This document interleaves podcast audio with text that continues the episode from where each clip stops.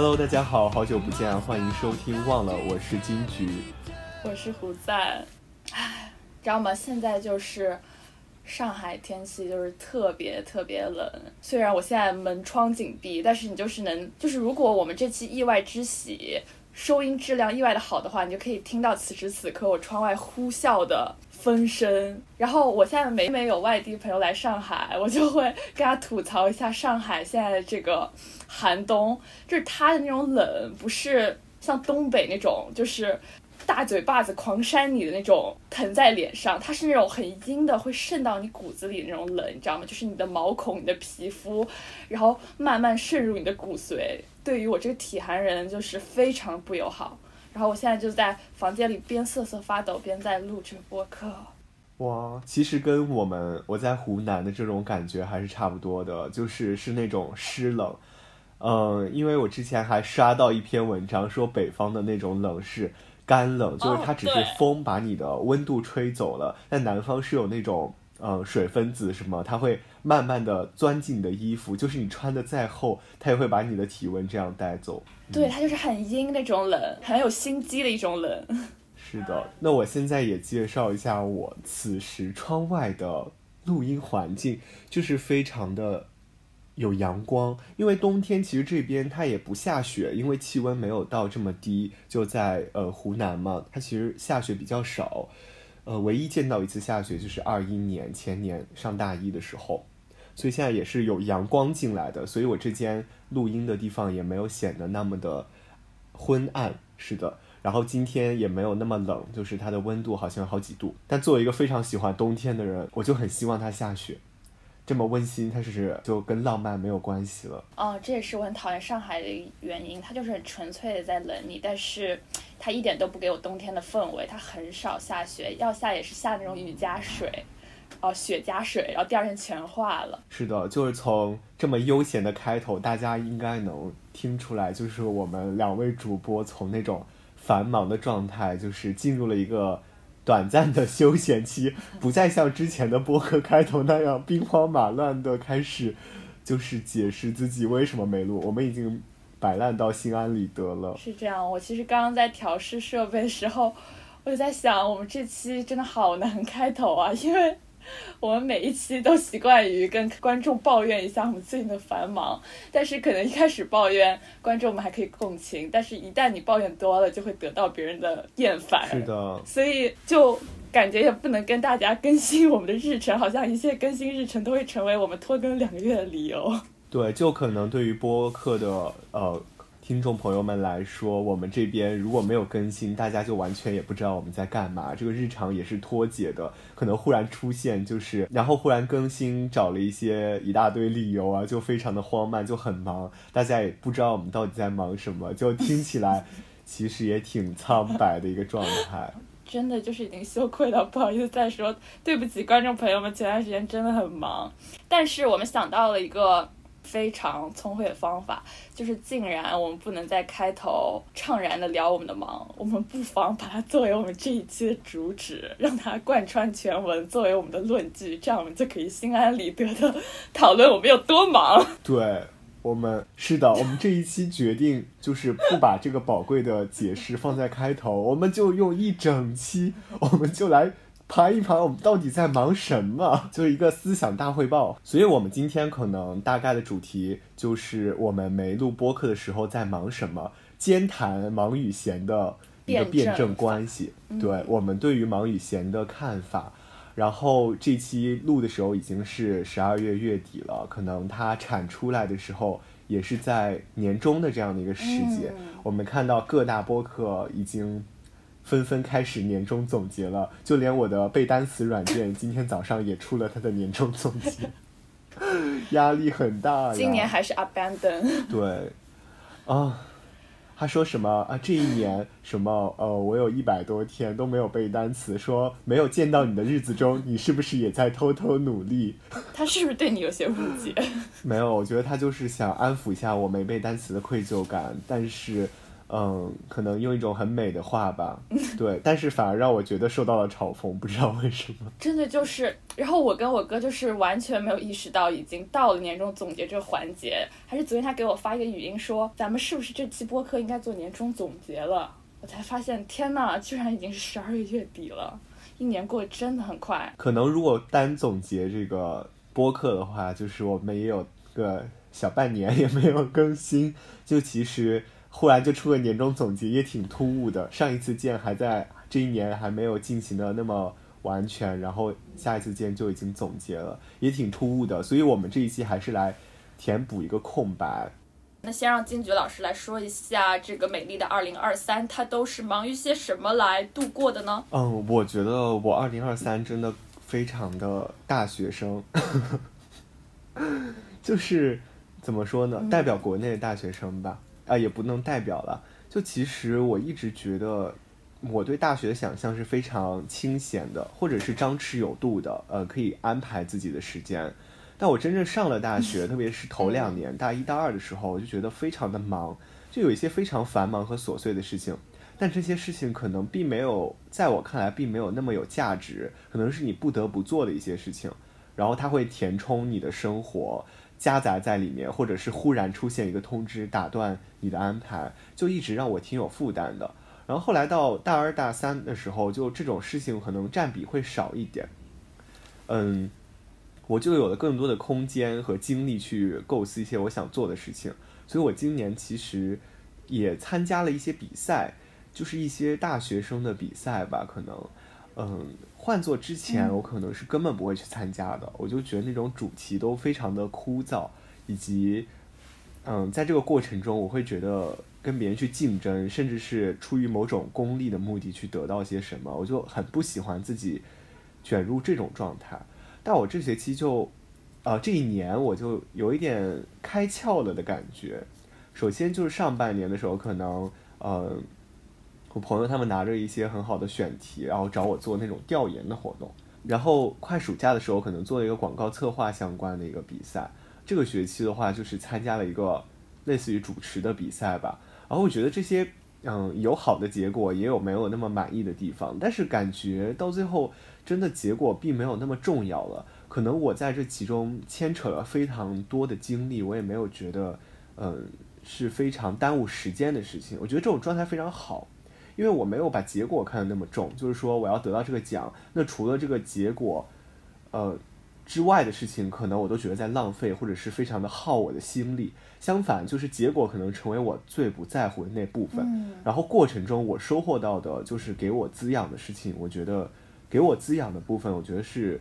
呃，更多的这样。对。就是在我看来，我觉得就是你这一年的忙碌，因为我们可能也沟通比较少，然后我大部分每次跟你聊天，就是你已经在参加一些很重要活动，包括主持人大赛啊，然后你自己举办的读书会之类，就是在我眼里，这些忙碌是很充满意义、很充实的。但我觉得我第一年大学生活跟你所描述的很相近，就是它还是一个适应的过程。我觉得比起说充实，它可能更是一种被迫的求生和挣扎。中间当然也有很多的活动，就是跟朋友一起玩耍的时间。但是我现在印象最深刻的，其实还是离我最近的那段期末周，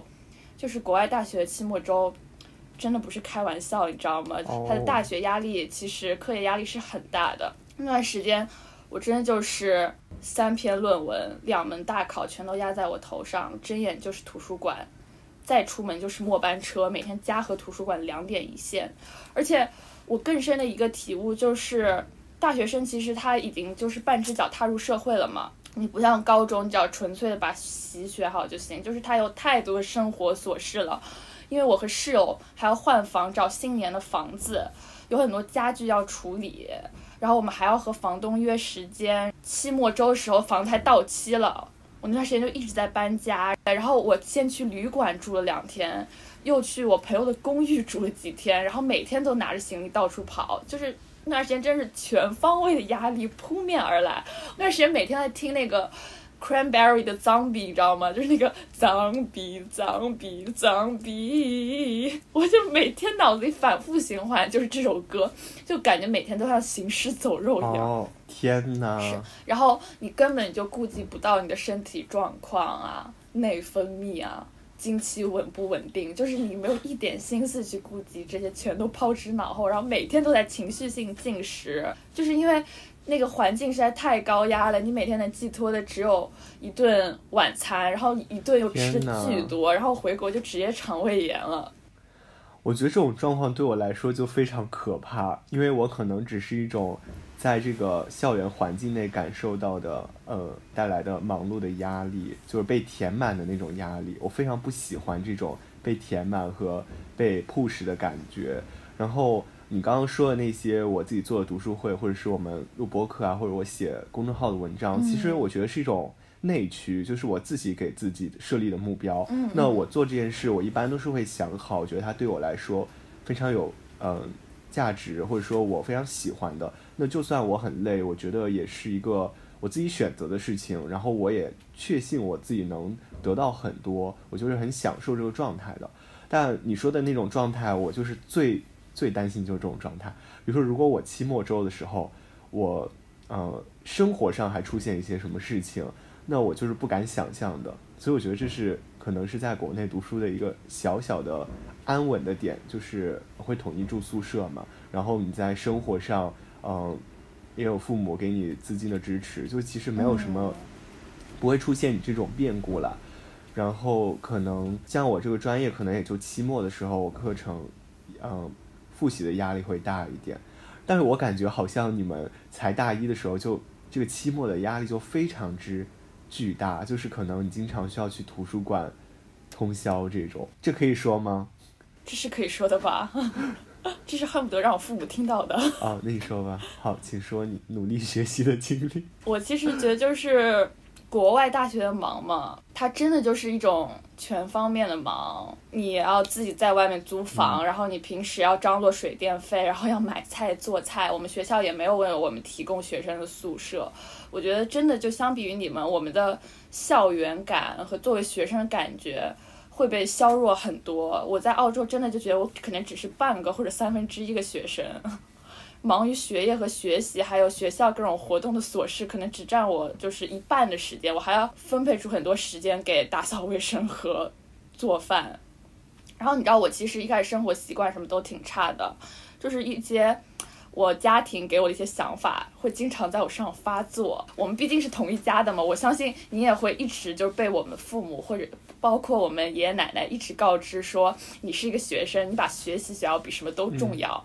所以一直就觉得学习至上，只要我在学习，我就可以不做什么；只要我在学习，我就占理，我的学业是不可以被打扰的。所以我打扫清洁事情都要为都可以为此无限顺延。但是这一点想法，你在集体生活里是会被揍死的，你知道吗？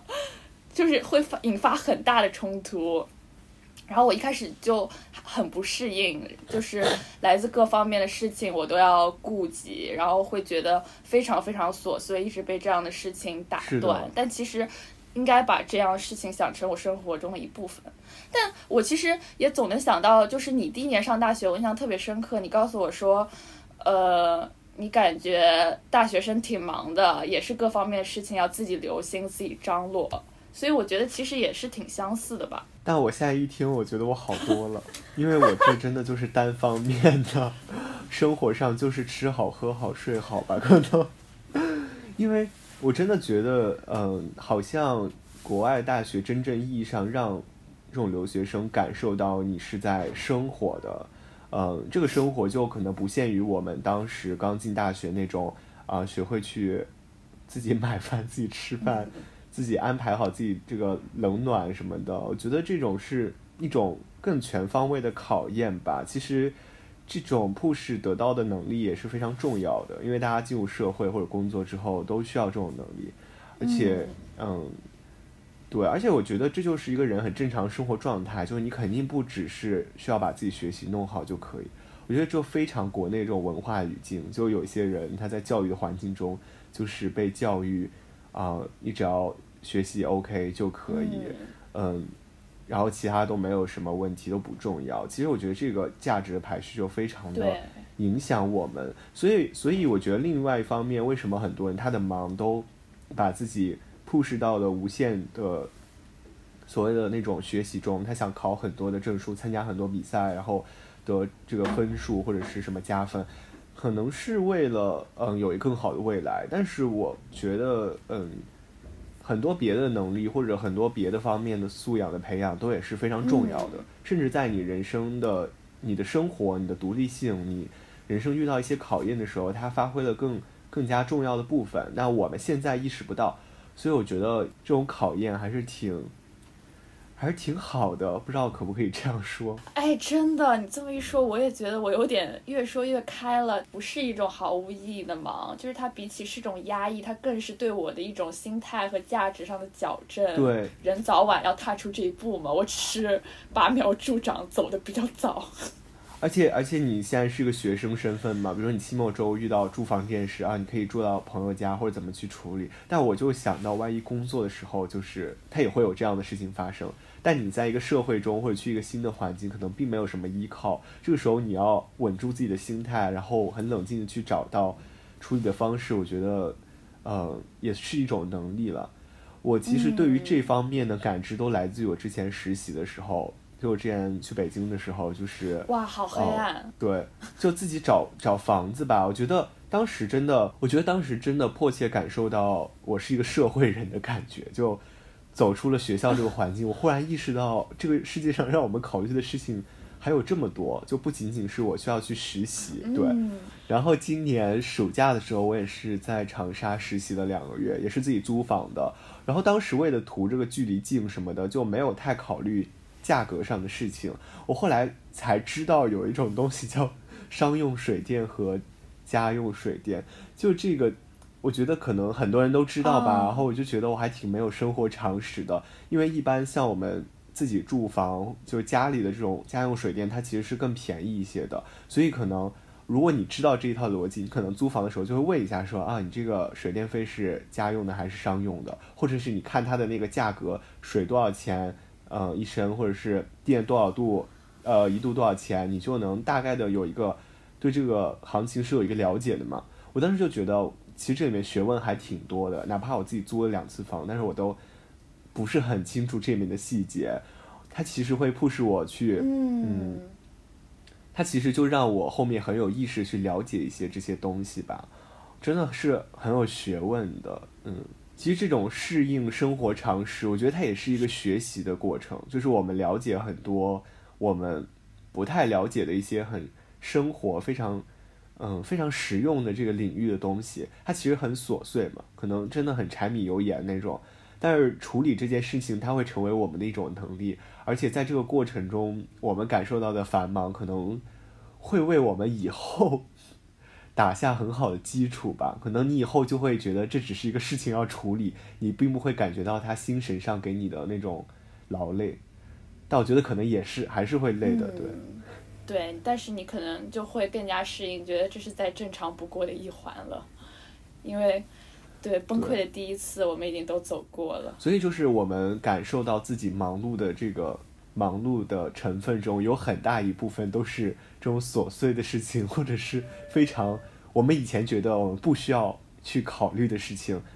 然后我们意识到，哎，我们还有这些东西需要去啊计划计划，去处理处理，给我们带来的这种。压到我们身上，就是压到我们身上的一根根稻草，它其实还挺膈应的。嗯，是的，因为我还是比较喜欢一些事物都在我的掌控范围和预料之内的。然后一旦有这种突如其来的，类似于通知啊、活动或者意想不到的方面，它就会很容易压垮我的神经，然后我就会很容易把它称之为一种忙碌吧。就忙碌在我这边可能是有点贬义的。是的。但其实除了这些比较琐碎的，可能在我们这里非常容易引起负面情绪的忙碌，其实我们刚才也说到了一些，我们这一年觉得，或者说我们最近觉得比较有价值的忙，就是你真的非常投入其中，甚至是会让你感受到心流状态那种忙。就我的话，可能就是办读书会，呃，好几次都选在了非常危险的这样的时候，呃，对，比如说这个期末周。然后对这次期末周，第一次也是期末周，然后还有一次就稍微好一点，但可能也伴随着我其他的一些事情吧。然后这次还加了一个考考试，什么对。对，没错，这次录播课也是一个生死时速卡在我哥将要举办的一场读书会之前，所以也是挺紧张的。对，而且这个读书会之后，我就开始好几门试要一起考什么的，就每次都非常的非常的悬吧。但我觉得好像也慢慢适应了这种状态，因为其实。嗯，我们之前说我们太忙了，没有时间录播课，或者是平时大家有些人说什么太忙了，没时间看书什么。其实我觉得最后都反映出了一个价值序列的事情，就是真的这件事重要到一定程度，你觉得非做不可，我觉得再忙也会做。这是我 办读书会悟出的一个很重要的道理。就我真的觉得我现在就必须要办，不然我就没有时间了，我也不会不会去做这件事，做不成这件事了。所以我就一定会去办这个线下活动。然后哪怕他让我投入这些精力，要看书，要去筹划，去招募，会烦。但是把它分解成一个一个小部分，然后这过程中也有一些朋友的帮助，其实它也就是你生活中很小的一部分，它可以被拆解成一块一块的，就也没有那么有压力了。况且还是一件你愿意做、觉得有意义的事。其实我有类似的感受，是我回国的这段时间。你要说忙嘛，我觉得。客观意义上说也是挺忙的，因为我这次回国之后，他们开始让我做饭了，就是我真的感受到一种做家庭主妇的不容易，你知道吗？因为他们知道我在国外可能稍微学会了一点厨艺技巧，然后就天天让我在家里大展身手。然后单单做一顿饭，它的时间成本是非常高的，你要一直想要做什么，你要跟家人讨论，看他们几点回来，今天晚上会不会回来，然后今天食欲如何，你要买菜。备菜、炖菜，然后你吃完你还要收拾，你要洗碗，然后你的一个大半天不知不觉就没了。然后我这段时间我也是比较内驱吧，然后我想一直想抽时间看看书、看看电影、练练字、弹弹琴，然后我就会自己把自己每一天塞得很满。但是就是我不会把这些称之于忙吧，因为我不知道为什么我就是“忙”这个字会被我附着很多贬义色彩，可能是因为我。总是把它跟压力捆绑在一起，但是我觉得我对我现在在做这些，都是我很享受去做的，比如说切菜啊、切肉解解压，或者看看书影音，得到一些疗愈。但是反而如果是一场，比如说出行，我们其实总会想到很轻松、很愉快。但如果是一场不太如意的出行，让我感到不畅快或者疲惫，我我的反馈反而会跟别人说，我觉得我这段时间挺忙的。所以我也不知道为什么忙，就是忙在我这里是有点被迫的、无奈的意味在里面的。然后闲就是我一个很理想化的状态。是的，而且我觉得非常有意思的一个点就是，我们会经常关心别人，呃，这段时间在忙什么，或者过年，呃，过春节什么，大家什么素不谋面的亲戚就会说啊，你这一年在忙什么呀？就。表示一种关心，但其实我觉得很奇怪的是，对于一个人来说，忙可能附着了很多琐碎，或者说呃有一些负面和沉重的意义。但是在外界评价，或者是你忙完把它说出来之后，呃，却又成为一个人的这种呃价值的体现，就是他忙了这些事情非常有成就感，就像是他的一个筹码一样，就非常有意思。而闲相对应呢？呃，你自己是非常享受的，但它被摆出来之后，就会觉得啊，你在玩，就你在玩，而且也不会问你，你今天玩什么了呀？你今天哪些时候开心了？大家只会关心你啊，你今天忙什么了？就是默认是一种成就感，对，非常有意思。哦，就是我跟你想一模一样，就是他们每次在问类似于最近在忙啥呢这类的问候，我就感觉他类似了。默认人应该接连不断的给自己找点事儿去做，而闲着呢这样的问候，我感觉不知道是不是因为我自己带有主观色彩，有什么偏好，但我就是觉得他这么问就是默认了你在这个期间你是个废物啊。然后我就想到了一个，想到了一个事，我巨生气，你知道吗？就是我这次期中假的时候回国了几周。然后时隔四个月之后，澳洲放暑假我就又回来了。然后这次放假是放到二月多，然后我就被几个邻居大叔给阴阳了，也不算是阴阳，就是，呃，算是明说了。明骂了，算是。就是他说，就说这这小姑娘怎么隔三差五的就回家了？你这个学上的很清闲很舒服的嘛。我当时真的就一把火就上来了，就是那个关你屁事已经到我嘴角了，然后硬是让我咽下去了，就是就感觉应该每个人都在匆匆忙忙的学习工作，而你一旦就是闲散下来，就会被大家视为一条不务正业的咸鱼，不努力你在啃老，然后所有人就是一定都要整齐划一，每天都上班上成狗，他们才会对你笑着说。啊，年轻就是这样的，就应该是这样的。然后一旦闲下来，就会遭到他们的鄙视。是的，我觉得就是就是非常，就是非常可笑，你知道吗？因为我都不是中途辍学，我是完完整整的依照这个体系把我这个学上下来了。我该上学上学，该放假放假，他居然还嘲讽我说我说我，我又不是不努力，我就是真的忍不了，你知道吗？然后以至于说后面小区有一个奶奶。她有一天就跟我说：“你一个人在国外一定很辛苦吧？”其实我觉得就是一句正常的客套。但是我那天听完，然后因为有这两位傲慢的爷的对比，我当时听到我就潸然泪下了，然后特别想给他一个拥抱。人间有温情，对，人间有温情，人间有真爱。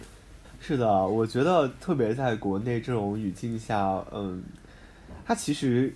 就希望你每天哇都好忙，忙的要死。不管你在忙什么，忙的有没有价值，有没有意义，就是这种状态就是好的，因为你有事做，非常充实。就跟前面说的那种理念很像吧？就你只要把学习学好了，就就可以了。呃，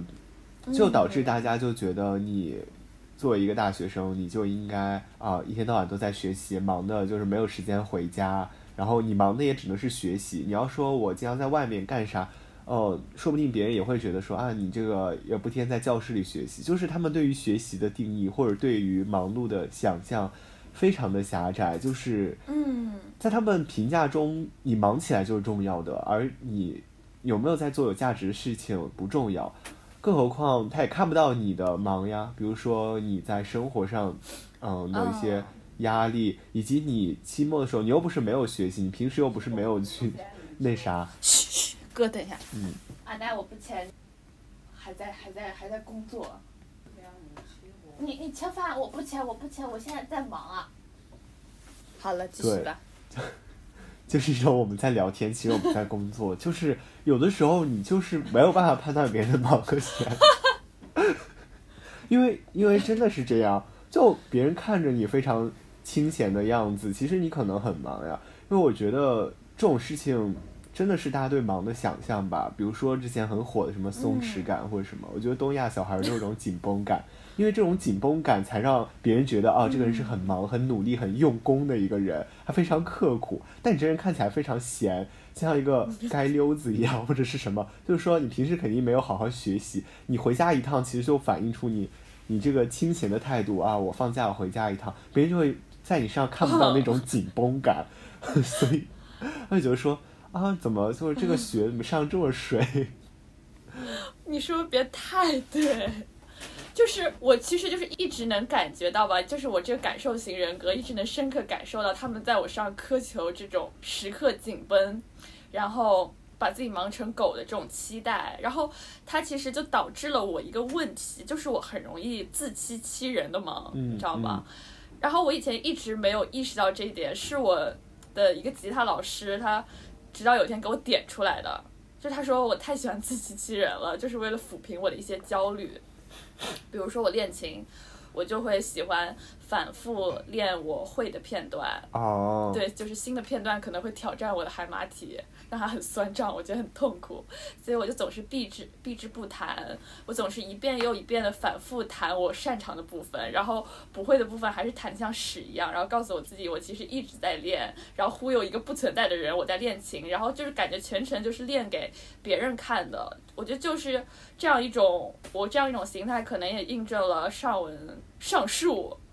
这个社会的。这种偏见吧，加持在我身上的一个形态，就是只要你一直在忙，一直在努力，你就可以给那些冷眼相待的人一个交代。是的，我今天早上就听了一个新的播客嘛，叫我才二十，然后第一期它的主题非常的不正确，叫做逃课，但是我不后悔，我就非常喜欢这一期，我就找到了一些 共鸣，然后。呃，他说的状况真的非常，也非常符合我自己感受到的状况吧。就是可能很多人他会觉得我按部就班的去上课，哪怕是一些水课或者是一些，呃，你根本都不会听的课，然后我坐在那儿，我就觉得我今天非常充实了。但在我的观念中，或者是那个播客里也有提到，就是呃，你去了，你玩手机，你也不专心听，就在那儿摸了两节课的鱼，那你还不如好好休息。就在我的价值序列中，我觉得，哎，我今天睡睡了两节课，我休息好了，我还可以发挥更多的我的脑力和精力去，呃。做一些别的事情，做一些更有创造性，或者是忙自己的事情，我都会觉得非常的平衡。但是，呃，我真正去上这个课，我觉得我获得到价值，并不是知识上的价值，而是一种别人怎么看我，就是我是一个好学生，或者说我呃在这按部就班的上课了。其实这也是我们在成长过程中一直被培养出来的，所以就会陷入这种所谓自欺欺人吧。但当然，我觉得这也是一个呃不是很。呃，不是很肯定，别人很不认可的一种价值观念了，因为可能就会觉得啊，那你上学嘛，就应该按部就班的按照那个呃这个课程的安排或者怎么样去弄，为了你以后的发展。那可能对于我这个人来说，我就觉得我有更重要的事情，那这个课我就是可以去割舍掉的。很多课就像那个播客里提到，就是说如果一个老师他要靠点名和签到把学生留在课堂里，其实还是。挺可悲的，我就有忠实的感受到这一点。嗯，我非常喜欢的老师，他上的课可能我真的就每一节课都会去，我都不会落下。然后我觉得到课率也是很高的，以及大家互动的也很好。但他从来不会点到。但相反，有些老师他就是靠着点到，甚至靠着扣分加分把你拴在那儿。但其实你在那儿就是经受折磨，哪怕你干自己的事情，也很分散精力，因为老师在那儿说嘛，有时候他还有口音，你也听不懂什么的。我觉得这个上课是一个类比吧，可能很多别的方面也是这样。你去参加一些比赛，你根本就不喜欢这个东西，也嗯也不想付出什么，但你就是觉得他对你有好处，你去弄，其实挺挺耗费人的心力的。就是慢慢的培养自己去呃硬着头皮做一些对自己有利，但是我并不享受，并没有什么价值的事情。我觉得这个其实会把自己的胃口养养坏，就。就是对，就我觉得可能比自欺欺人的忙那种更，更加的呃，要伤害一个人。可以这样，是你说的，我我没说啊，就是代表这个留学生观点。嗯，但我觉得也不排除别人在这些机会中能得到什么。但是对于我来说，可能我在里面得到的东西和我损失的东西，或者对我经历的这个损耗，它其实。这个占比就对我来说非常不平衡，所以可能我不会去选择这样的做法。就像你说那个，嗯，对你练琴这个事情，其实呃，你那一段练的熟练也很好，可能就是在舒适圈里面这个打转了嘛，对吧？嗯，但是说，但是说你，你说我我不愿意练琴，然后啊，我说我有别的要忙，比如说我现在要，嗯，嗯，哦，想不出来例子。不要勉强自己。对，此处也不是一定要一个例子。嗯，好，那此处就没有例子了。对，好的。反正我觉得这两种有细微的差别吧，但总体来说，呃，我觉得忙自己心安理得的事情会更舒服，对自己身心更加健康。对。嗯，是的，你刚刚讲到考勤率的那个点。是的，你刚刚讲到考勤率的那个点，其实一下子就让我想到了我大学，就是我们的考勤率，它其实并不是强制考勤的嘛。然后，而且，太羡慕了，展开说说。就是我们学校从来没有考勤率这一说，考勤是考勤，羡慕吧？考勤我们是不计任何学分的，就是这件事情。而且你想，我们这是一个几百年下来的一个。很有历史的一个学府了，好有先见之明。对，对他这么多年延续下来了，他依旧没有在这方面做出任何的改变，他肯定是有他自己的原因存在的。而且我可以非常明确跟你说，我们所有的课也都是一开始可能一个教室坐满，到最后一节课也可能就只剩个位数的人了。嗯，就是他其实也是抱以一个比较开放的态度去允许学生去忙自己的事吧，因为其实国外很多大学他们的学费都是由学生自己承担的，他们在上学前先会向学校借一笔钱来负担自己学费，然后他们就会边上学，几乎每一个人都是这样，就是他们当地的学生他们会选择勤工俭学，然后在上学的同时出去打工。然后自己来承担这个学费，然后在毕业那天把自己的学费还清。就是我觉得，就是在这个过程中，就是让他们，他们就是在一直做心安理得事，他们选择得到了一个尊重吧。是的，我真的感觉好的课堂是给你提供一个选项，就是你自己去权衡利弊嘛。因为，嗯，就像你说的，你需要去处理自己生活上的东西，其实也看出来他是把你当一个非常独立的个体来看的。呃，你去不去上课？你交这个学费，我给你提供这个东西，但是你要有自己的安排呢。呃，可以，你可以去这样，这个规则是允许你这样做的。嗯，而且如果你不上了，你挂了科或者是怎么样，那也是自己承担后果。我觉得它非常的健康，嗯，就不会逼着你去做什么。但我觉得，呃，那我觉得我身处的这种环境，虽然它是呃会让你。想让你养成良好的学习习惯，或想让你看起来非常的忙碌和什么，但其实他，嗯，把你当成了一个好学生来培养，我觉得他会培养出你的一个壳子，但是你真正从其中获得多少？良好的学习习惯，你以后进入社会，甚至还会被说学生思维，但很可能就是你在学校被培养出来的嘛。就你没有真正在工作上上心，但是你又呃很会自欺欺人。就我真的觉得，如果有这种问题，很大程度上都是在教育过程中被培养出来的。我觉得，我觉得人先天都是想去工作，想发挥主观能动性，呃，不是先天想工作。我觉得人先天都是想去做些什么，去创造一些价值和意义的。那如果他没有这样做，他只是在自欺欺人，或者是呃做一些表面功夫，我真的觉得是被培养出来的。我说实话，这种环境他没有把你当做一个成年人来对待，还是对像你说的，就是把你按照一个学生、一个优质学生的方式来培养，然后在当把你送入社会的那一刻，他又对你有一个质的要求，让你摒去这一切的学生思维，然后能够在。职场又呃非常的顺风顺水，就是它是一个很脱节式的在拔苗助长的一个过程。嗯，就我之前有听说有一本书叫做《优秀的绵羊》，好像是国外一个教授写的吧？就这种描述真的非常贴切，就是把你培养的很优秀，这种优秀往往又是千篇一律的，就是那一套主流价值认可的优秀。可能你很忙碌，然后你得到了一个大家都承认的结果。呃，其实我觉得这里面有一点，呃，就是那个既定的路径嘛。然后这个绵羊又代表了你是被圈养起来的，你是被学校呃保护的很好的。你一旦获得了优秀这样的定语，你其实呃大概率你就依附在其中了，你不会去做出什么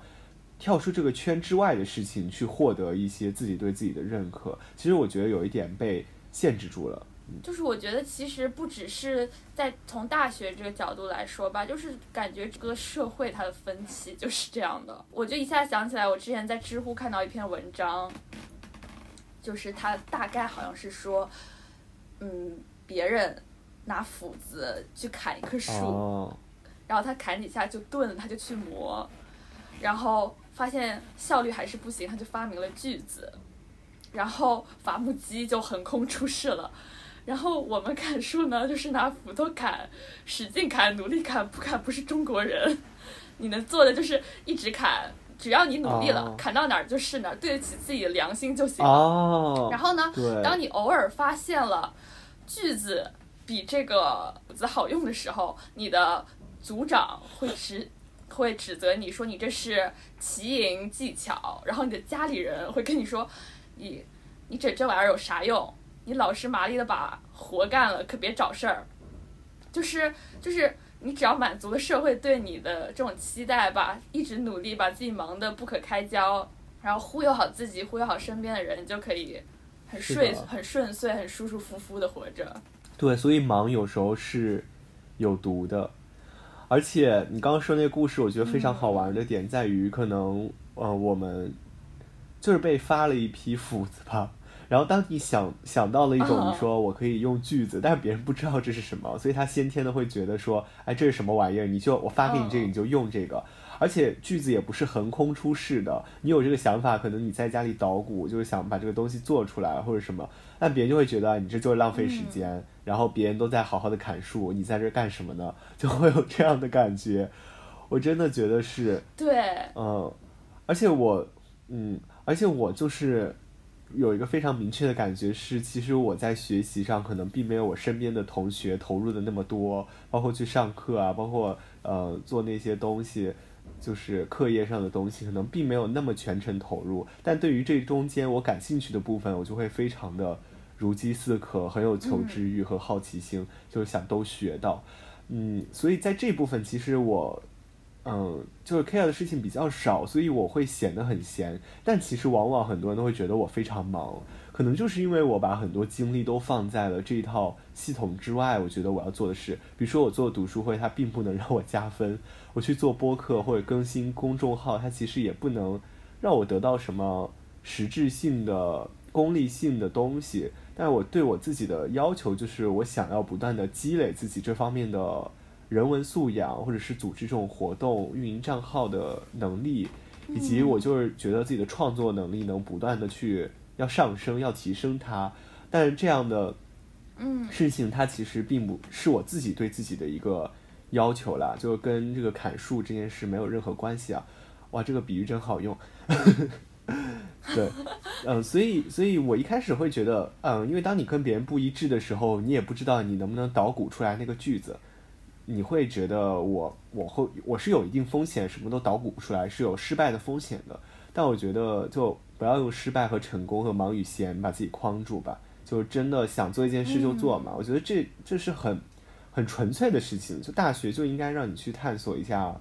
你想干的事情，而不是你就在那个圈内当一个砍树的人或当一只绵羊。我觉得呃，某种意义上国外的这个可以允许你。呃，不是国外，某种意义上，可能你的受到的这种教育环境中，它允许你有更多的选择，它可以按照别人自己的心愿去把自己培养成一个怎样的人，或者说他比较想培养自己哪部分素养，他也是能在这个规则中很适应的进行的，并不会被别人认为是不务正业，或者是呃，就成天很闲。妈呀，我觉得。好可悲啊！就你刚刚在那边说时，我手上一直在抠一支毛笔，然后你说完那个毛笔上毛已经被我抠光了。就是 我觉得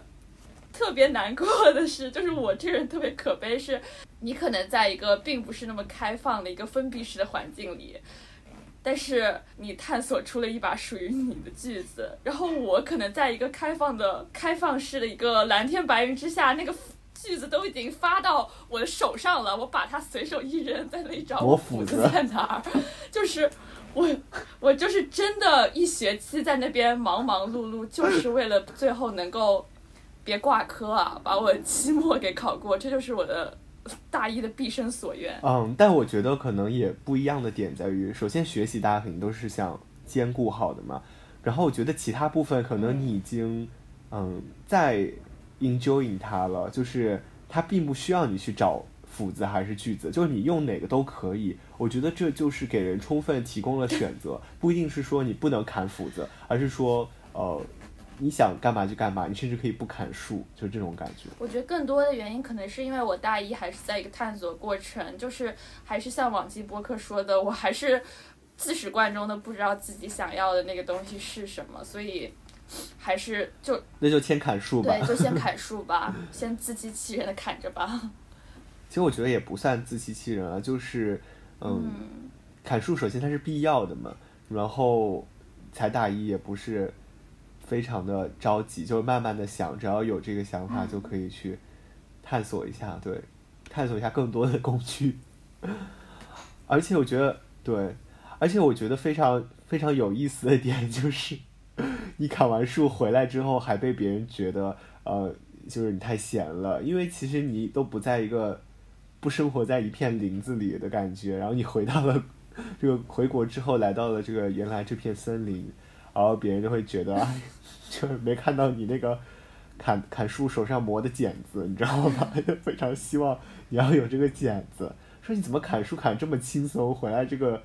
干干净净、漂漂亮亮，然后闲闲散散，也没有很 很憔悴，就是可能别人会有一种啊，你学习学的好累，没时间回来，他会有一种期待吧？可能就是环境的不同。真想把我在澳洲砍的那些剧目全部都压在他身上啊！真的很不容易。那我就很硬的承接一下下一个话题，就是 P 人和 J 人是呃在是怎么不同的用这个金斧子银锯子砍树的呢？对，这里我们来类比一下。我们砍树是有计划砍的，还是随心砍的？是的，我们已经深受这个这个隐喻的影响了。要不接人先来分享一下吧，我比较好奇中有规划的这个。人生是怎样的啊？我你知道吗？我现在就是很羞于说我是一个 J 人了，因为我在那边被很多人都给吐槽了。为什么呢？就是可能是因为我生活陷入了一种 chaos，就是一种混乱。哦。就是我是那种我是那种特别容易觉得我的生活难以把控的人，然后就很容易自暴自弃。然后我一旦自暴自弃了。我就是会认为一切额外要消耗我精力的事情，我就都会置之不理。然后有一天呢，他们就打开我 iPad 那个 Safari 嘛，然后看到里面有几百个未删除的网页，然后一瞬间被他们狠狠的吐槽了，说我居然是个贼人，我简直就是贼人的耻辱。就是怎么说呢，贼它其实是一个我很理想化的、比较能安置我内心的方式。只不过我很多时候达不到而已，就是比如说我有时候被那种大批的作业和日程压在头上，我觉得自己忙得不可开交的时候，我就一定要把月历列出来，把哪天干什么安排清清楚楚，哪个节点要把什么弄完，然后哪一刻要提前完成，每天具体做什么来使自己达到自己设定的那个 DDL，然后。明天该干什么，全部都列好，这些全部都准备好之后，我才能暂时从这种忙的压力里逃逃脱出来，然后去睡一个安稳觉。但最后就是，就是我实操多半和我计划是毫不相关的啊，就是，哦，因为一般作业里还是有挺多不确定因素的，比如说小组。成员联系不上，然后教授不回我的邮件，然后或者比想象中进行的要顺利很多，因为其实我会预留很多的空间，我在设计划的时候，所以总而言之就是我需要靠一些虚伪的 J，需要靠一些虚伪 J 来安抚一下我对忙的惶恐。但我觉得，天呐，对，但我觉得比起这个 J 更多，它可能是一种 anxiety issue 吧，就是一种焦虑。所以使得我很早要去准备一些东西，要对事情有充分的充分的把握，我才会有安全感、有自信。嗯，我觉得我作为一个 P 人，我已经拥有了一种能力。嗯，我已经拥有了一。分享。对我这种能力，就是我可以心安理得的拖延到最后一刻。我之前是可以拖，但是没有办法心安理得。但我现在真的就是受了那个。呃，今天网上看那个话，就是说相信自己的 创造力和生产力，就真的能在最后 DDL 之前弄完它。就比如说我这次参加那个学校主持人比赛嘛，我当时同时有考试，还有那个呃，还有一个学年论文要写，我真的是最后两天，我当时一开始非常焦虑，我说要提前查一下东西或者怎么样，然后当时也查了，但是我发现我根本。嗯，安不下来心，同时做好几件事，因为当时那个比赛其实要投入的精力还挺多的，所以最后我就我就说算了，我就说这个事情我就放在最后两天弄，弄不弄得完就那两天了，我一定能弄完，我就很相信，然后最后就那两天弄完了，而且我那个定稿时间还挺快的，嗯，我就是一个一个的实例印证了我的想法吧，比如之前也有一次是一个交一个作业什么，呃。第二天中午交，我第一天第二前一天晚上还出去玩了，然后当时还喝了点酒，我第二天早上还有点宿醉，哎，当时就灵感大爆发，就是一顿狂写，结果那个作业下节课还被老师夸了，就是老师放到了 PPT 上说这个写的挺好的，然后让我起来说一下什么的，我真的就好多例子让我觉得哦，我最后一刻是能做完的，而这正是 DDL 的意义。妈 呀！我觉得你已经找到一种最适合 P 人的应对守则。但是我觉得，就是我作为贼的话，我其实也是有很多灵感瞬间，我就会很担心，如果我最后一个晚上面对那些压力，我会不会就是本来可以有更多的灵感去迸发，我会可以给他更多时间去栽培他，然后让他迸发成一颗，迸发成一个更。就是完整的灵感。哦，但是如果到了最后一天，我会不会就是对我这样的苗头就让我自己熄灭了？因为我觉得它是一个很大的工程，于是我只能委曲求全做一个敷衍老师的作业。对我跟你虽然过程极其相似，但是我抱有的信念就不一样。我就是觉得说，呃，我不是把它压到最后两天，而是我这个过程中一直在酝酿。就我不会完全把这件事抛开，那我就说这一段时间就是酝酿，那我最后得出就是最好的，我最满意的事情，呃，就是干就是完了，它它就没有什么一定要完美，甚至能更好，就是任何东西都能更好。我就觉得说这个时间是这样，我最后给它写出来，我已经做了最好的准备了，对。对，可能我有别的经别的事情，就是嗯耽误了我想这件事的精力，但客观就是这样，就是我就是被这件事情分担了，所以留给我的时间和投入的呃这些精力就这么多。那在这个范围内，我把它做出来了，这就是已经最满意的了。对，是我的一个是我的一个想法吧。那其实也挺相似的，呃，内核是一样的。对，对，而且我这个人吧，就是嗯。P 的程度还挺大的，就是 J 的那个部分给我带来更多是一种压力。比如说，如果你真的让我列计划，我就真的非常的痛苦。这个计划本身对我的压力比那件事还要大，所以我后来就是完全的放弃了做计划这件事。但是有可能会有大方面的这种规划吧，但是更细的计划我一定是不会做的。啊，真的好不一样，因为计划对于我来说就是一个抚平压力，就是跟你完全是两个极端。定心剂的那种感觉。哦，但是我觉得，如果反而是应对一些旅程啊这种计划的话，我反而会很屁，就是我不会喜欢给自己热热列一些计划，因为我觉得旅程本来就应该是放松的嘛，所以，对我会期待就是一个很随机的旅程，比如说前一天突然想去哪儿，然后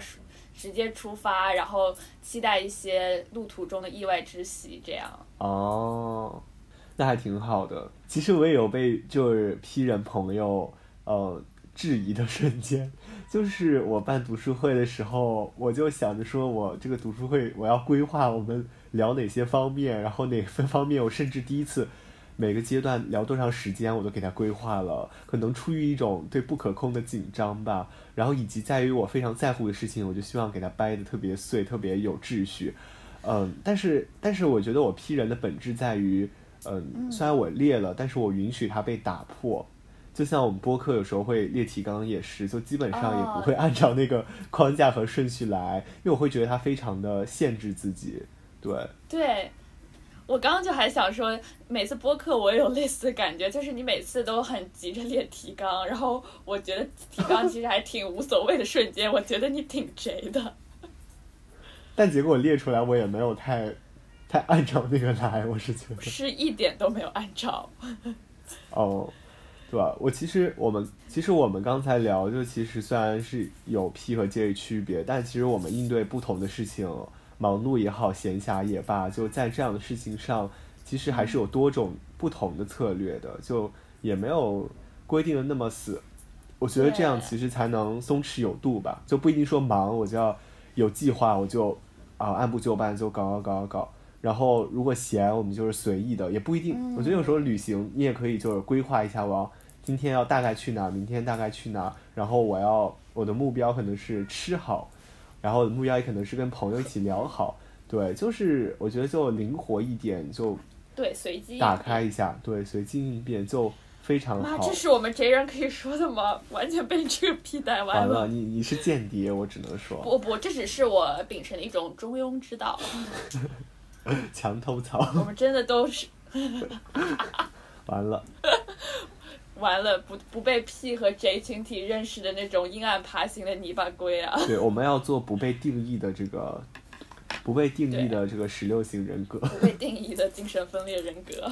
对，这。这其实跟列计划也一样，我们虽然是在讨论 P 人和 J 人的这个区别，但是我们根本都没有那么典型，就是啊，借着某个框架去随便聊，嗯。哎，你知道我之前很震撼的是，我跟我朋友做了一次 MBTI，然后我居然做出了一个 I，可能是因为前段时间太 E 了，然后我自己把自己封锁在家那段时间，有一天跟朋友出来玩，然后做 MBTI，不知道为什么做出来了一个 I，反正我还挺震撼的。我我最近有点变异了，其实就是不是吧？他们是对我的观察看来的。就比如说我以前在路上肯定不太愿意跟别人打招呼，那我现在能大老远喊别人跟别人打招呼，然后甚至在一些场合也能非常的。就是有一天我去吃海底捞，大概是半夜的时候，然后一般那个那个服务员说，呃，要不要喝那个番茄汤？然后我朋友说要，然后我当时说我也想喝，然后那个人没听到。我一般情况下就算了，然后等他下次来，我就说我也我也想喝一碗番茄汤。但是那天他已经走到调料区了，我就把我的椅子转过来，我就喊了一声哥，我也要喝，帮我也来一碗。就是 妈呀，这是你吗？是不是挺恐怖的。对我一般首先我不会喊，我一哦对我一般不会喊哥，我一般就喊你好或者服务员，就会想措辞。但我那个时候已经完全放弃了措辞，就是一个非常天性解放的瞬间。真的，可能跟我参加这些比赛也有关系吧。就是呃，包括读书会，其实它其实是一个走出去的状态，会跟不一样的陌生人社交，然后会建立一些新的关系，也会有一些新的情境需要应对。所以我可能在这个环境中短暂的变异了，但我一定是一个 I 人，对我自我认同是 I。哦，那我我跟你是一样的，我妈呀，我就是可能 社交太多，有点就是不知道怎么在太多人面前维护我自己的立场了，就是也是短暂的变哀但是我还是需要跟朋友在一起，一个自始贯终的艺人啊，我觉得我们就像这个宇宙双子星一样，一定要就是需要我们两个来保证这个宇宙的爱和义的这个调平衡的一个？平衡，对，来保证这个宇宙的平衡啊。然后我们嗯、呃其实有忙碌就有闲暇嘛，就是这是相对的。其实，嗯你在你在弹琴吗？对不起，我就是我这个人是这样子的，手上一定要捏点什么，然后脑子才可以转动起来。你现在在捏什么？捏捏你的键盘还是不是？我在我在把玩我的手串文玩，我就听到那一串，我感觉你在弹键盘，就那种电子琴没有打开，然后你在那个键盘上一摸的那种声音。没有，是我的手环，我是爱玩文玩的老头儿啊。好吧，好吧，那其实，那我们说了这么多忙，对，其实这些忙，我觉得有些忙在我这儿看来，它或者说在别人的定义中也能算是一种闲了。如果你真的把非常主流那种学习称为忙，那可能我们录播课也是一种闲，但对于我们来说，其实它也算是忙碌的一部分了。嗯那呃，就关于闲暇这件事情，比如说我们闲暇的时候会做一些，我们会给自己找一些有意义的忙，对吧？那除了这部分，就是真正的闲，就真的是没有什么事情做，或者这段时间就是比较轻松。呃，我们一般都会干什么？我觉得可以分享一下。嗯我们这个女主播起来分享一，Good 下，question。分享一下你这一年都玩的怎么样，都在闲些什么？哦。OK，这个是这个是我的家长大人们可以听的吗？主场到了。没有，我们前面铺垫了这么多，就是为了心安理得的分享自己今年到底玩的怎么样呀？嗯不是吗？今年还是是很开心的。真面目逐渐露出。浮出水面。我觉得你回来之后就嗯就很开心吧。反正我一直有 follow 你的朋友圈，虽然我关了，但是我会经常这个点进你的头像，看你玩的怎么样。啊，是是这样的，就是对今年虽然忙归忙，但是活动也是非常的丰盛的。就是就是澳洲怎么说呢？它是一个异常适合老年人的一个这么一个城市，尤其是布里斯班，它是一座非常悠闲清静的小镇。然后它的 city 就是它的城市只有一个十字路口那么大，就是非常的小。所以呢，作为一个乐子人，你需要给自己找很多的乐子，然后你需要有很多朋友，大家互相陪伴，组织很多的活动。然后我也是遇到一群这样的朋友吧，然后我们就会每周末到让他们到我们家一起来做一顿饭，然后大家一起，就是这个过程还是对我来说是一个疗愈。仅仅是疗愈吗？就是没有一些这个兴奋、喜悦、刺激的心情吗？对，就是兴奋、喜悦、刺激，总的而言会疗愈我吗。平静了。哦，对对对对，然后但是总的来说，澳洲也是有一些大型活动的。有没有印象最深刻的哇，一件但是两件？我对这些大型活动印象都不是很好，你知道吧？就是你知道吧，人一旦多起来了，就容易有是非，天呐，会会有什么？多少都发生了一些不方便说的是非。哦，所以，对，所以就也不是让我很纯粹的享受。我真正享受的时间，其实可能还是，就是我跟我室友，就是两个人有一段时间多么渴望我们能在一天就是无所事，在一天在家里无所事事的待着，没有任何活动，没有任何学业，就像躺尸一样躺在床上。我觉得这样的瞬间才是真正的。就是闲暇吧，能够治愈到我们的。我也觉得，所以我经常就是，也不是经常啊，就有时候我会说，我今天什么都不干，就睡一天，然后醒来就吃饭，然后就发呆什么的。我觉得这样这种瞬间是真正意义上的什么都不做吧，我们就很缺少这种，特别在呃国内这种语境下，就是之前不是聊那个 gap 聊得非常的火嘛，嗯。但其实就是说，我们这个中国学生就没有什么 gap，就是你永远是被填满的，然后永远在这个阶段考考虑着下个阶段的事情，就非常的瞻前顾后，嗯。永远都在忙碌，就像一个齿轮一样，不不不停的在转，就是你停下来一点就有负罪感，就会，嗯，会特别压力大，嗯，嗯，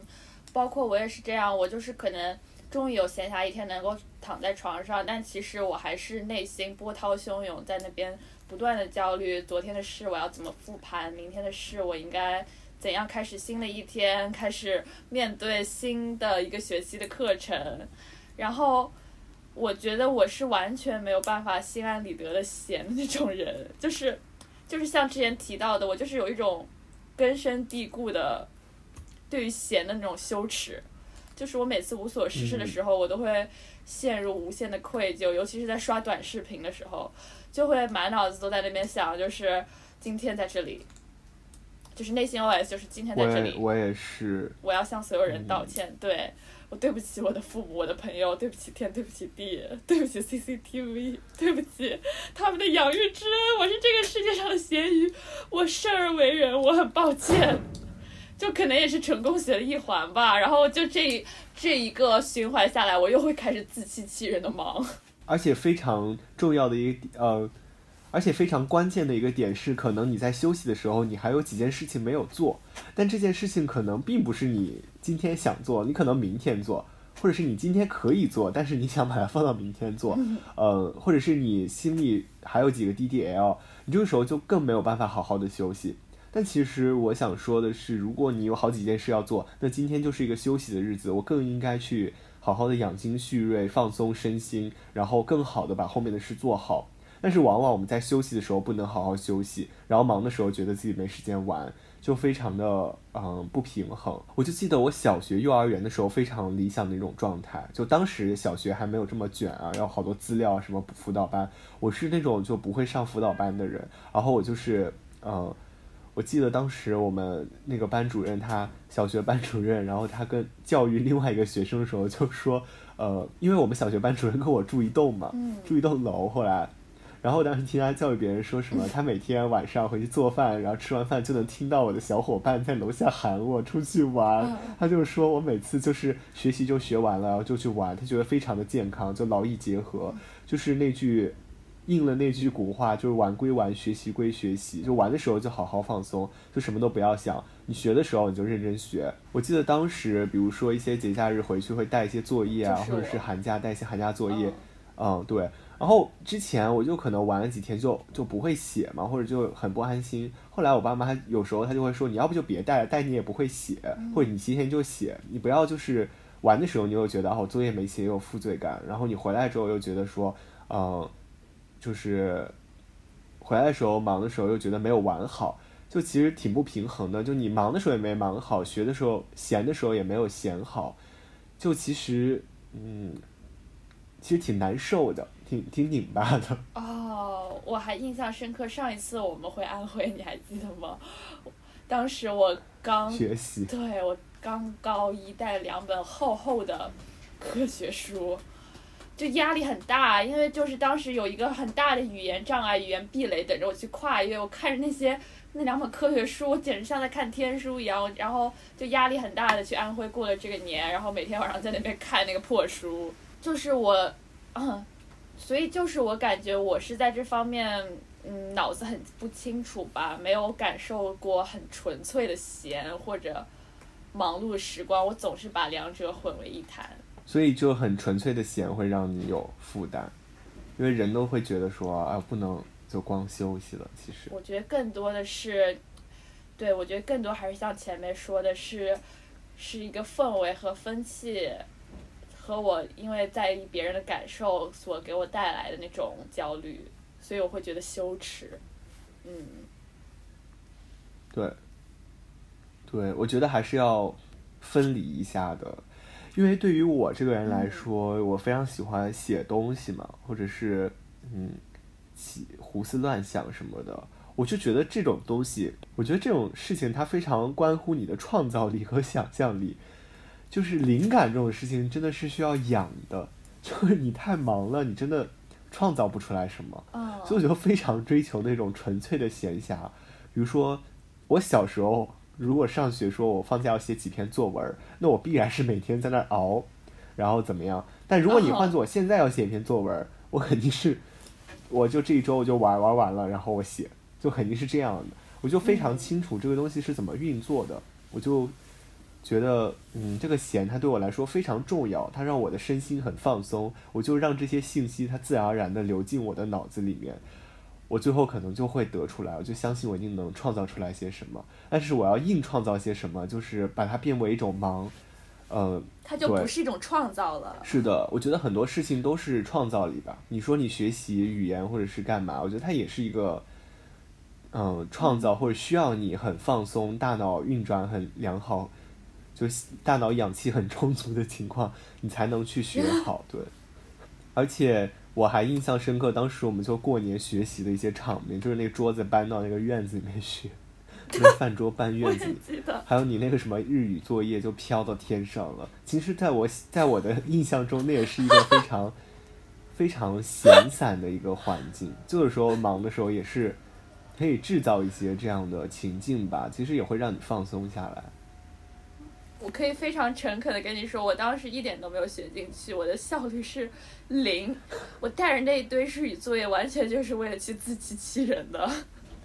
天哪！但是就是可能在过年和我们幼小的时候，这个东西确实能让我们更好的玩。大人会觉得，哦，你学习了，你玩的时候就不会说你。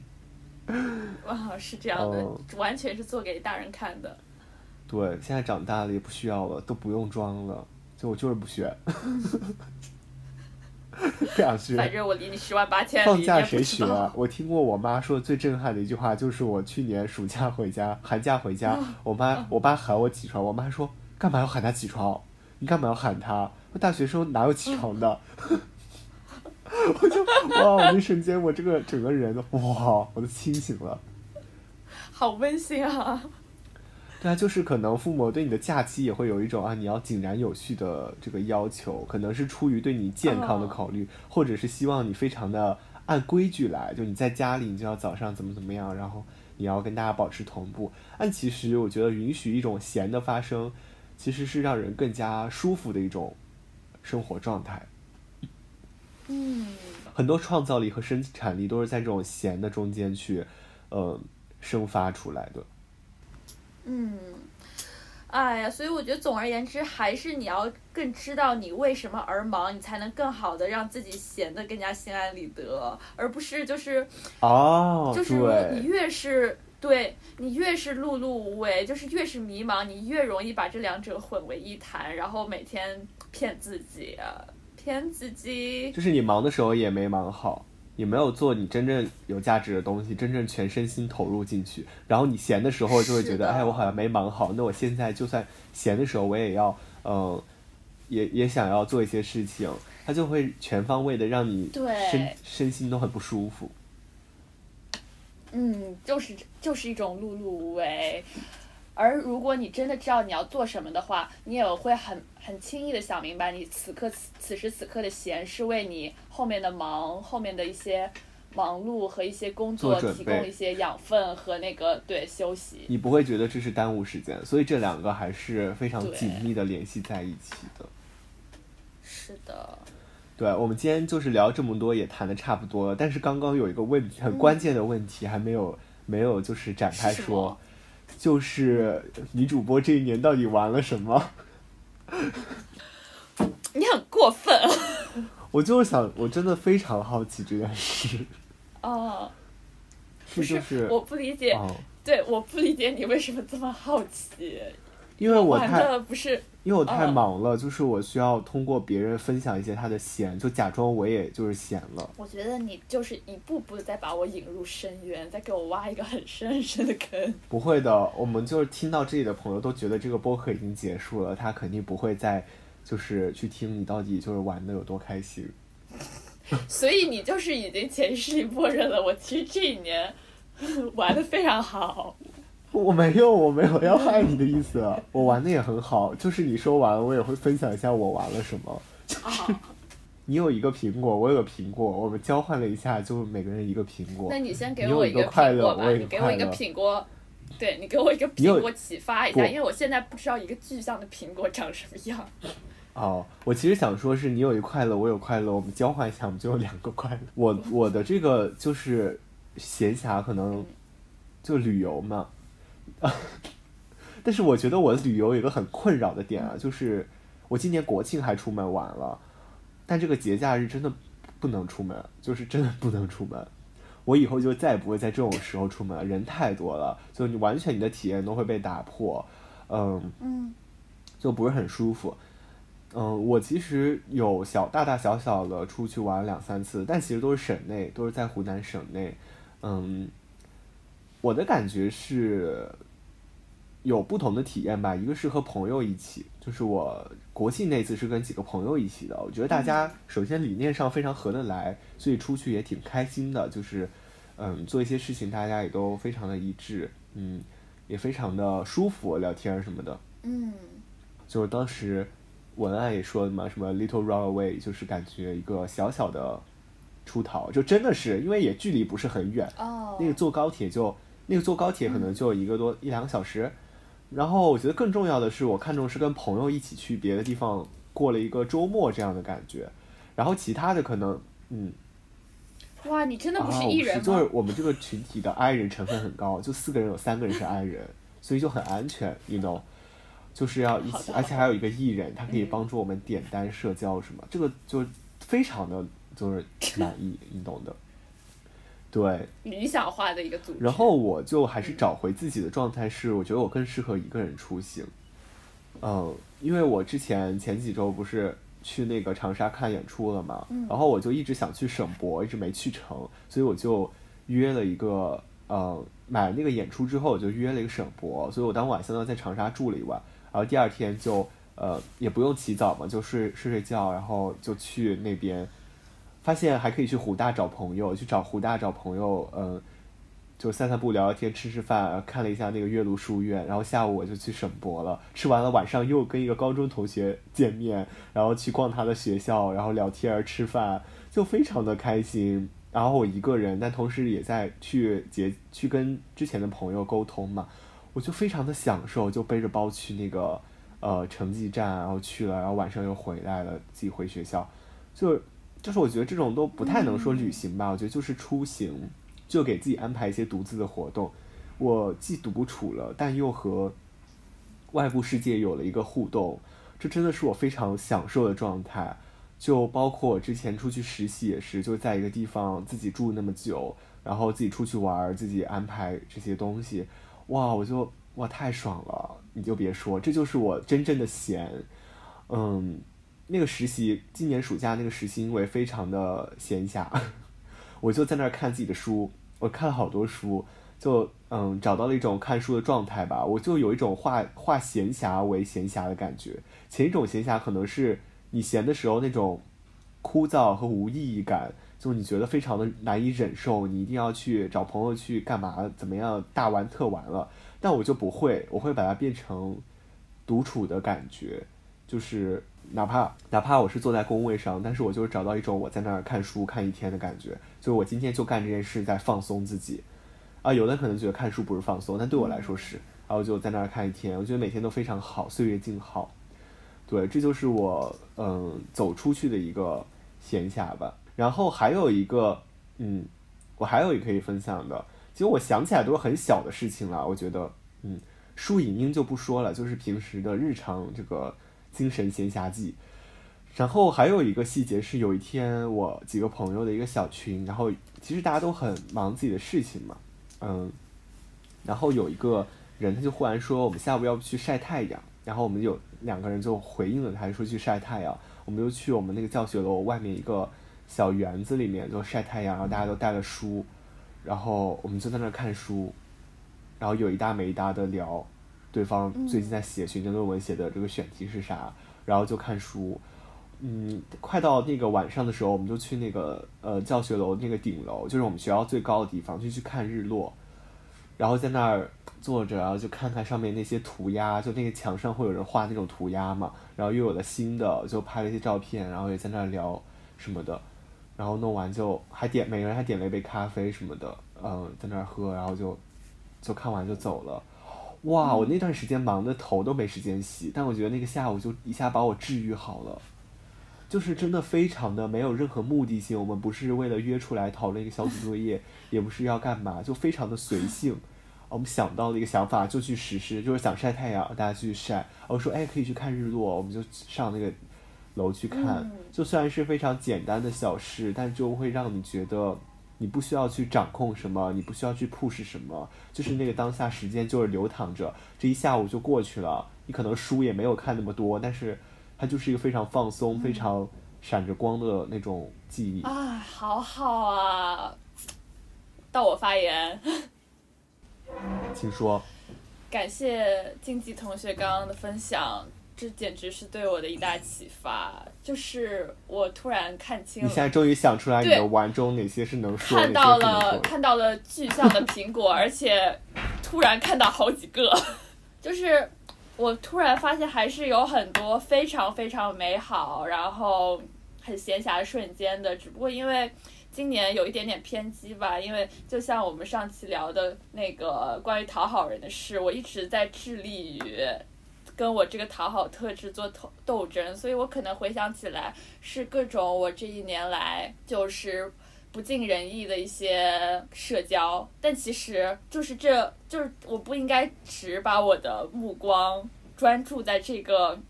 很糟心的地方，它其实还是我一下子还是想到很多美好瞬间，比如说我在这学期中旬的时候，哇，那个真的是很开心，就是我跟我室友还有另外两个朋友，我们一起去，我们一起去了一趟房车旅行，我们租了一个车，然后从布里斯班，哇，这么美好事情，我居然我这样抽我自己，你知道吗？就是感觉白玩了。我们在布里斯班租了一个车，然后一直北上。其实一路上我们也不知道，完全不知道我们会路过哪些地方。然后我们就是看到哪里有海，我们就停下来。然后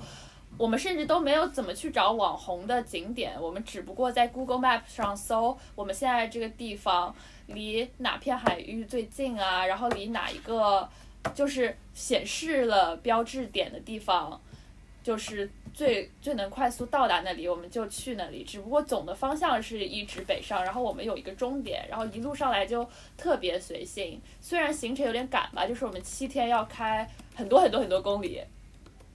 我对数字不是很敏感，具体忘记是多少公里，反正那个距离就是几乎你有你每一天有一半的时间要在开车，然后很长时间在车上，然后我们就一直在轮流放自己歌单里的歌，然后。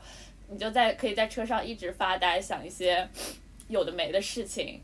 很舒服。然后你那段时间也刚考完试，就是没有任何的课业压力。现在想想真的是很心旷神怡的七天。是的。然后我还想到就是很多这样的瞬间，就是。有时候我会跟我的朋友们一起约在图书馆学习，然后学完之后呢，我们就觉得不甘心这一天就这样结束吧，然后我们可能会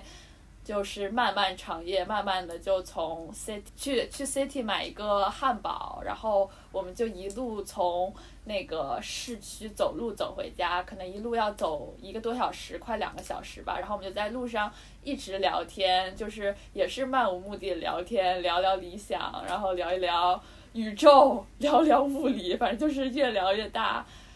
然后那个聊天的氛围，大家在一起的氛围也特别特别好。有很多像那样的晚上，我真的觉得这样的时刻让我们决定了我们成为怎样的人。我真的有这种感觉，因为你学的东西真的可能会忘了。啊，点题了，忘了，真的是这样的感觉。反而是那些我们不经意、非常容易遗忘的瞬间，它默默的积累起来，然后在我们的人生中连起了一根线，让我们成为了一个。对生活还是有很多热忱和创造美好的这种冲动的人。是的，就是我觉得真正塑造我们这些瞬间，都是我们时不时能够想起来，然后就是时不时想起来，它不会一直在你心底吧？就是时不时想起来，然后让你觉得哇，那么的心旷神怡，曾经那么的美好这些瞬间，就是你不要很遗憾它过去了吧？它其实已经成为你的一部分了。是的。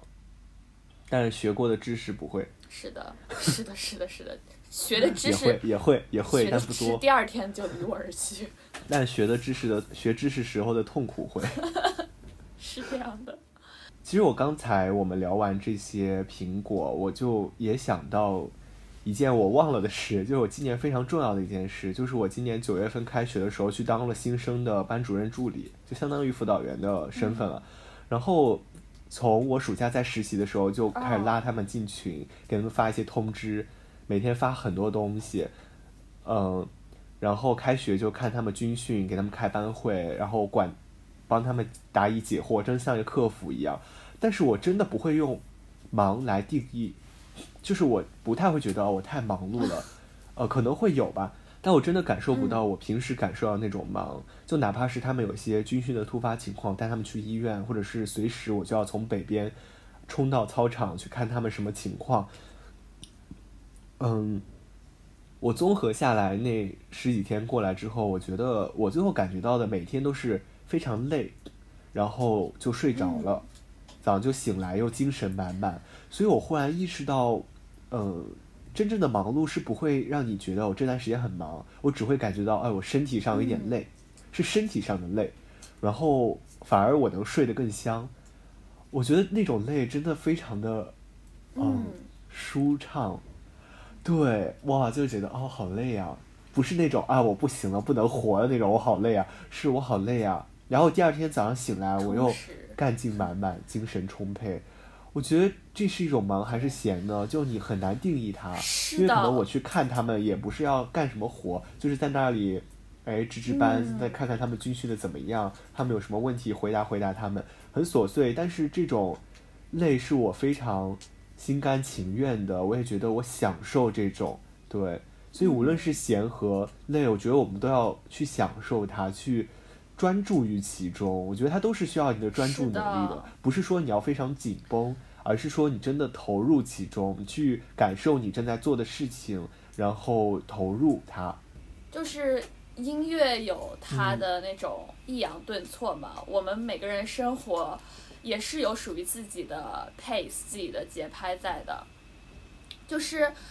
我们就是应该享受或接纳每一个。无论正忙或正闲的瞬间，就这样想会让我们舒适很多。然后你就想这样的瞬间，它就构成了我们生活的一种节拍。而且同时又或许，我们就应该把就是忙与闲这样的标签和色彩时而把它给摘掉。我们不应该很简单的把事物去归纳为。闲或者忙，幸运或者不幸，就是很懒惰的挂上这些标签，只为方便我们归纳。这是这是一种很懒惰的行为吧？我觉得，而且会让我们很难去真正的直面一段时间。就像我刚刚那样，如果让我再去细细品味我期末周的那段时光的话，我。这样一想，我可能甚至不会觉得它那么的黑暗，那么的忙碌，因为我还会想到朋友来我家，嗯，吃羊蝎子那天晚上，然后我室友做了我吃过最好吃的羊蝎子，然后我当时朋友还给我做了鲍鱼炖鸡，然后我还和收留我的室友那天晚上一起吃撑了散步往泳池走，然后聊了很多天。就是有很多其实是忙里偷闲的那种美好日子，生活就是绝对不只是忙和闲这两个维度的，我们应该细细品味，是的，丰富它，对，更详给它更详尽的论述。是的，而且我忽然觉得我们的生活可能它本身就是张弛有度的，嗯，可能我们不需要给一段时间归为啊，就是非常的。忙就只有忙，就像你说的，忙的时候也有闲的瞬间，或者是时刻，甚至会让你那个瞬间的，甚至那个时刻你感受到美好，它更更加的饱满。而你闲的时候，它可能也有一些琐碎，比如说你出门旅游，有可能要规划；你真正放松的时候，你心里还要担心一些事情。但就用你刚才那个比喻来说，如果它是高音和低音，它都是在不同的音区的，呃，你在。弹一个低音，你不需要说，哎，我担心这个音弹得太低了，这个高音担心它太高了。你只要把每个音发好，然后它混在一起，它就是生活本身那种张弛有度的、很丰富、很悦耳的感觉。就是如果我们总是在每个节点上都顾虑，每个音都发不好，它放在一起，它也它也不好，也不好听。就是可能大环境总是在向我们不断的灌输，去推崇忙碌的生活。然后不断的把忙和充实画上等号，我觉得就是今天聊下来，我觉得这是很荒谬的，漫无目的的忙碌，都不及闲下来做一次深度的思考。我记得，就是我当时看北野武的小酒馆，我记得北野武就是在一个无所事事的午后，觉得当理工男的人生过于单调，然后。于是第二天他就退学去做了漫才，然后才开始了他滚烫的人生。不断的去忙于那种循环往复、得心应手的，在你的舒适圈来回打转的事情，其实是很廉价的，时常是一种是一种逃避。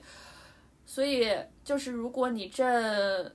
忙得焦头烂额，却不知道自己在为什么而忙，我觉得你就不妨躺下来。休息一会儿吧，不要因为别人来去匆匆，觉得自己很羞耻。其实他们根本就顾不上你，你也根本不用看他们。然后，也许那天无所事事之后的午后，你会